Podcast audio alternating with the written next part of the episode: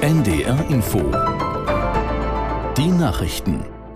Um gleich 18.29 Uhr mit Felix Sprung. Bei der Fußball-Weltmeisterschaft der Frauen hat die deutsche Nationalmannschaft den vorzeitigen Einzug ins Achtelfinale verpasst. Das Team von Bundestrainerin Voss Tecklenburg verlor gegen Kolumbien mit 1 zu 2.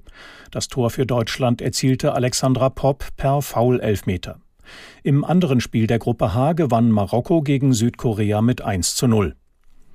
Die Co-Vorsitzende der Grünen Lang hat für mehr Investitionen in Deutschland geworben. Es brauche jetzt ein gemeinsames Paket der Ampelkoalition, um der Wirtschaft zu helfen und das Fundament des Wohlstands zu sichern, sagte Lang in der ARD.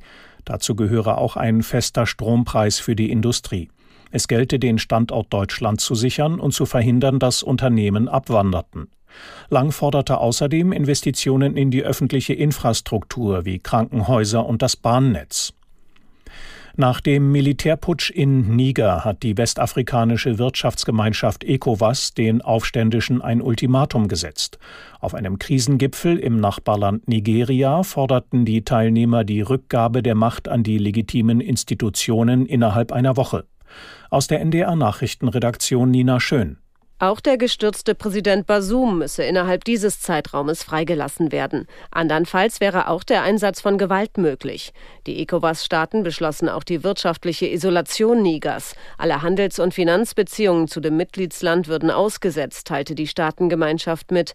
Das Vermögen der Republik werde eingefroren und es würden Sanktionen gegen die Putschisten verhängt. In Niger selbst demonstrierten tausende Menschen vor der französischen Botschaft teils gewaltsam für die neuen Militärmachthaber. Machthaber. Laut Beobachtern sollten die Proteste als Warnung an die ehemalige Kolonialmacht Frankreich und die Staatengemeinschaft ECOWAS gelten. Die Militärs hatten den demokratisch gewählten Präsidenten Basum am Mittwoch festgesetzt und anschließend die Macht übernommen. In Pakistan sind auf einer politischen Veranstaltung mindestens 40 Menschen durch eine Explosion getötet worden. 150 sollen verletzt worden sein. Aus Neu-Delhi Charlotte Horn. Videoaufnahmen zeigen, wie Menschen Verletzte ins Krankenhaus tragen. Immer wieder fahren Krankenwagen vor in der nordwestlichen Provinz von Pakistan. Nach Angaben eines Regierungsbeamten werden Schwerverletzte zur besseren Versorgung in die Provinzhauptstadt Peshawar geflogen. Die Bombe war während einer politischen Veranstaltung explodiert. Hunderte Anhänger einer konservativ-islamischen Partei hatten sich dort versammelt. Die Hintergründe für die Explosion sind noch unklar. Die Polizei rechnet damit, dass die Zahl der Opfer noch steigt. In Pakistan Afghanistan ist es in den vergangenen Jahren immer wieder zu schweren Anschlägen gekommen. Dabei geht es oft um einen Konflikt zwischen den pakistanischen Taliban und der Zentralregierung in Islamabad. Starker Südwestwind vor der niederländischen Nordseeküste hat bislang ein Abschleppen des havarierten Autofrachters verhindert. Nach Angaben der Behörden zieht der Rauch aus dem immer noch brennenden Schiff direkt über den Schlepper und gefährdet damit dessen Besatzung.